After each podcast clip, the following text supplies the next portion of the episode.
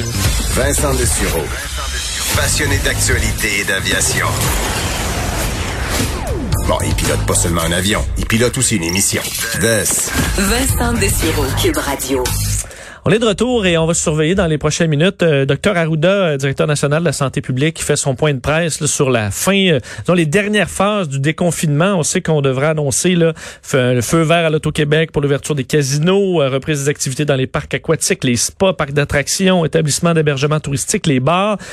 finalement, les bars d'ailleurs. Alors, on verra les, les détails. On surveillera la période de questions parce qu'évidemment, il y a plusieurs dossiers chauds, entre autres la fin du, du dévoilement quotidien des cas. À mon avis, ça va rebondir. On pourra voir les réponses du docteur Arruda euh, là-dessus. Euh, on parlait la semaine, enfin plutôt cette semaine, hein, de du nightlife montréalais. Est-ce qu'on devait entre autres relâcher un peu certaines de nos vieilles règles entourant l'heure de, de, fermeture des bars, l'heure de fermeture de la vente d'alcool dans les dépanneurs? Est-ce que des fois on a peur un peu avec l'alcool, la fête, euh, d'aller, de donner un peu trop de liberté? une autre facette à cette à ce questionnement-là, amené par Québec solidaire qui dénonce la réglementation trop sévère de distribution euh, et euh, au niveau des, euh, des de la bière. Donc, on sait qu'on a des bières de chez nous absolument extraordinaires. Demande au gouvernement d'adopter un décret pour autoriser dès maintenant, dès maintenant les microbrasseurs à vendre leurs produits directement aux consommateurs, euh, même en ligne, par livraison, commerce de détail ou dans les marchés publics. Euh, ça leur donnerait probablement bien de l'oxygène après une situation très difficile dans les derniers mois. Pour en parler, les responsables solidaires en matière de justice économique et fiscale et député de Rosemont, Vincent Marissal, est en ligne. Monsieur Marissal, bonjour. Bonjour. Euh, donc, faut dire, l'industrie euh, des microbrasseurs au Québec est très étendue, vivait un très beau succès. Est-ce qu'ils ont été euh, pas mal ébranlés dans les derniers mois? Ils ont été ébranlés comme euh, beaucoup trop de secteurs de l'économie qui ont beaucoup souffert et il y a beaucoup de ces entreprises qui sont jeunes. Les plus vieilles là, qui roulent depuis longtemps, là, je pense au Cheval Blanc Montréal, qui est le pionnier des pionniers, ça devrait aller. Mais même à ça, euh, ça prend quand même un banquier compréhensif, puis il va falloir que la, la, clientèle revienne aussi. Puis il y a toujours ce risque, ce spectre de deuxième vague. Là, je vous parle en direct de chez Ciboire, qui est une magnifique microbrasserie à mhm. Sherbrooke. Euh, il y en a 250 des microbrasseries au Québec, 5000 jobs directs. Là, je compte même pas les jobs indirects. Du développement local, c'est tout ce qu'on aime au Québec. C'est tout ce qu'on voudrait voir, par exemple, dans le, famille, le, fameux panier bleu. Là. Oui. Produits locaux, faits par du monde ici, avec des produits d'ici, euh, avec du goût, avec du caractère. C'est un peu l'ADN du Québec puis des Québécois. C'est pas pour rien que ça marche, les microbrasseries. Alors nous, on leur demande, on demande au gouvernement là, un petit effort. Ça prend trois fois rien. Là. Pas besoin là, de, de, virer le monde à l'envers et d'ébranler les colonnes du temple. Là. Un petit amendement pour leur permettre soit de livrer directement à leurs clients, ce qu'elles n'ont pas le droit de faire, soit de livrer directement chez des détaillants, ce qu'elles n'ont pas le droit de faire non plus. Alors, vous voyez, c'est quand même pas euh, la physique nucléaire, là, puis ça coûte rien. non, puis on pense pas que là, les, on pense pas que les gens vont se mettre à avoir un problème d'alcool euh, parce qu'on boit plus québécois, là. Ah, ben écoutez, l'alcool au Québec, c'est un monopole de la SAQ. si on avait un problème avec la consommation et puis les risques d'abus, je pense qu'on n'aurait pas mis ça entre les mains du gouvernement. Là. Mais il reste un petit côté, puis j'entendais votre introduction, on a un petit côté encore un peu judéo-chrétien avec l'alcool. Hein? On peut pas boire dans les rues, même si on ferme les rues, c'est compliqué. Euh, on a un petit côté commission des liqueurs encore. Là, les plus vieux vont comprendre ce que je veux dire. Mais moi, ce que je dis au gouvernement, c'est ça fait trois mois et plus que vous gouvernez par décret. Vous pouvez tout faire. Vous pouvez même nous empêcher, pour des raisons sanitaires, d'aller voir notre vieille mère qui meurt. Puis là, vous êtes en train de nous dire que vous n'êtes pas capable de permettre à une microbrasserie de livrer une caisse de bière. C'est pas sérieux, là. C'est pas sérieux. Je répète, ça coûte rien à l'État. C'est pas compliqué. Puis des microbrasseurs, il y en avait quelques-uns ici aujourd'hui, là, réunis à Sherbrooke, parce que c'est une, belle communauté. Juste, juste dans les cantons d'Est, il y en a une vingtaine. Ouais, puis on, ça nous aiderait à repartir.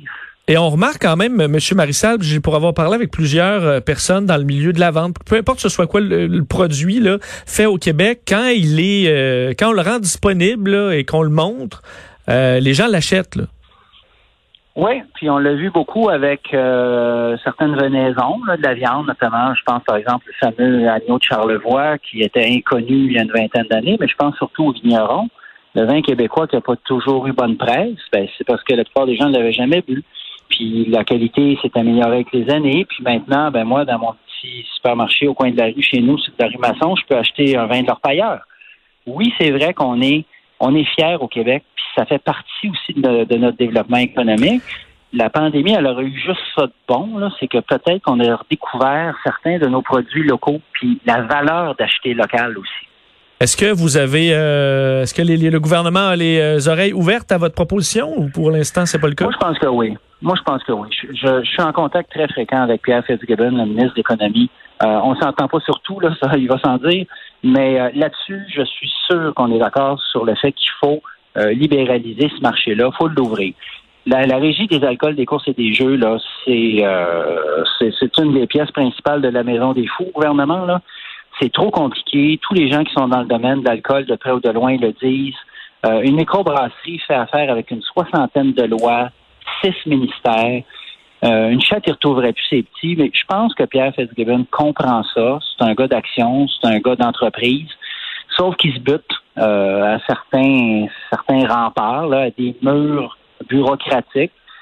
Souvent, vous savez, le plus simple, c'est de rien faire. Puis là, la SAQ dit au gouvernement, au ministre des Finances, ben non, moi je veux pas que tu ouvres mon monopole, même pas un petit peu, parce que je l'aime mon monopole, puis c'est comme ça. Fait que là, le ministre des Finances dit ben là, je peux pas déplaire à la SAQ, puis c'est vrai que la SAQ, c'est une grosse vache à lait. Ben, c'est entre vous et moi, là.